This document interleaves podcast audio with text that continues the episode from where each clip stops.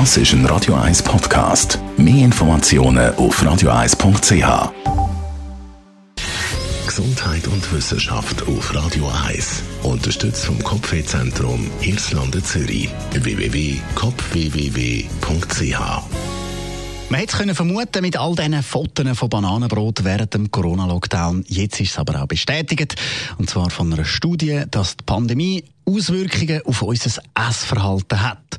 Forscher vom Rheingold-Institut haben mittels zweistündigen tiefen psychologischen Interviews mit mehreren Personen im Alter von 25 bis 65 festgestellt, dass der Umgang mit kulinarischen Lebensmitteln sich verändert hat. Also zu diesen kulinarischen Lebensmitteln gehören zum Beispiel äh, Suppe, Soße, Bachmischungen, aber auch die ganz feine Kost, die es da gibt zum Geniessen.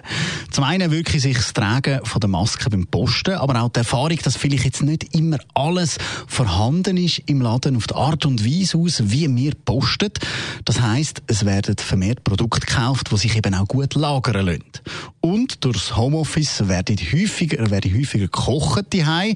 Das Essen erfülle gemäss dem Forscher auch wieder vermehrt mehr als nur der Zweck von der Nahrungsaufnahme Aufnahme, sondern es wird immer wieder mehr zu dem Event, wo man eben die gemeinsam ansitzt, seine Sorgen bespricht und seine Ängste teilt.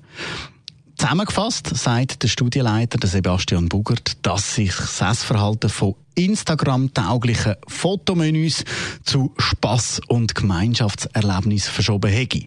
Zudem sagen auch regionale und der nachhaltige Gedanke wieder viel stärker in den Vordergrund gerückt.